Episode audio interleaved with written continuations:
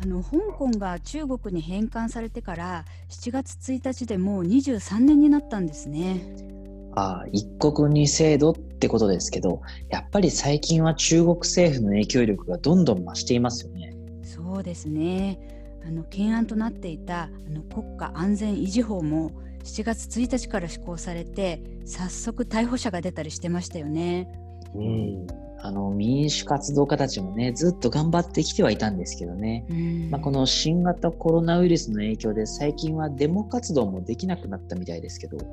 そうあの屋外での集会とかはできなかったんですけど、うん、あの実はバーチャル世界では結構活動してたみたいですよ。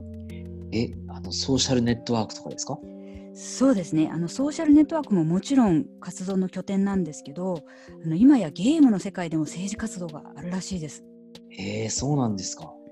ええあの「あつ森」って言われてるゲームご存知ですか？ああ、任天堂のあれですよね。集まれ動物の森ですよね。はい。あの、ロックダウン中ですごい人気だったゲームなんですけど。うんうん。あれってあの、無人島で動物と友達になってこう自分の家を作ったり、インテリアを飾ったり、あとは魚釣ったりとかっていうゲームですよね。そうあの結構クリエイティブな要素のあるゲームですね。うん、あれであの香港の活動家たちはあの自分の島に友達を招待して活動拠点にしていたらしいんですよ。ほう、まあ、ゲームの中で政治活動しちゃうんですね。なんか Z 世代っぽい、Z 世代っぽいですね。ですね。あのゲーム自体は全く政治とは関係ないんですけど、あのこのゲームにはマイデザインっていう機能があって、あの自分でデザインしたアート作品とか洋服とかを QR コードを使って別のプレイヤーたちとシェアできるんですよ。だからあの香港を取り戻せっていうあのスローガンをデザインしたバナーを作ることもできるし活動のためのお揃いの服をデザインすることもできるんですよ。それで島をスローガンとかでいっぱいにして仲間と集まるんですかね？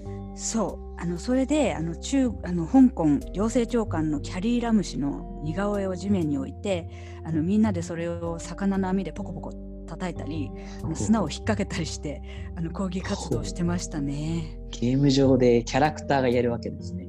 まあそれだとなんかこう可愛いですね。そうなんですよ。なんか平和的でいいですよね、うん、でもあの結局この任天堂のゲームは突然、うん、あの中国の e コマースサイトで発売中止になっちゃったそうです。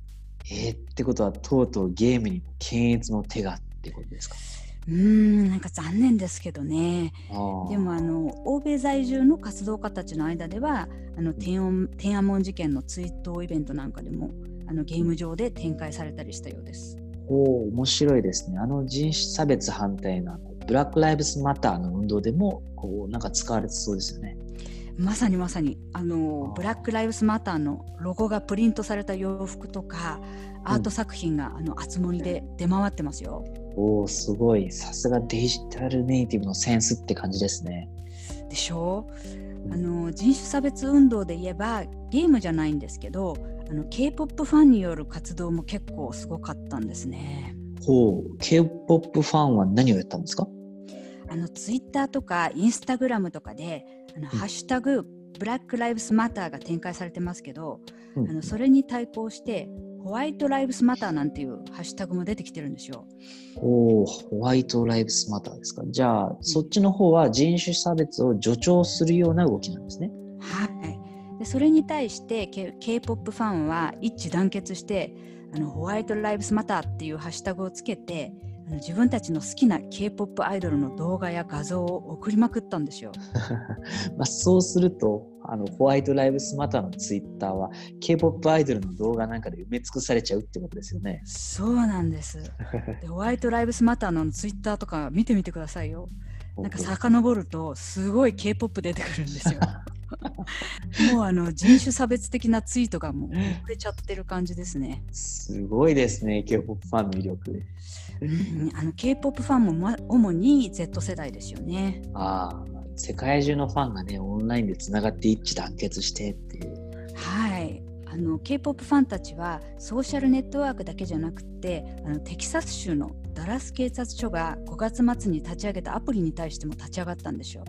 ほうほうほうでこのアプリは iWatch Dallas アップっていうんですけども、これあの人種差別反対の抗議デモで見つけた違法行為を遠匿名で報告できるアプリなんですけども、そこでも k p o p ファンたちがアイドルの動画や画像を送り続けてサーバーをダウンさせちゃったんですね。へえそれもすごいですね。k p o p ファン恐るべしですね。いやマジであの Z 世代は侮れないです。若いのにすごいなあでも若いからこその発想っていうかなんかファッション性さえ感じさせられますね。うん、まあ、Z 世代ねこれからもどんな活動を見せてくれるのか楽しみですね。はい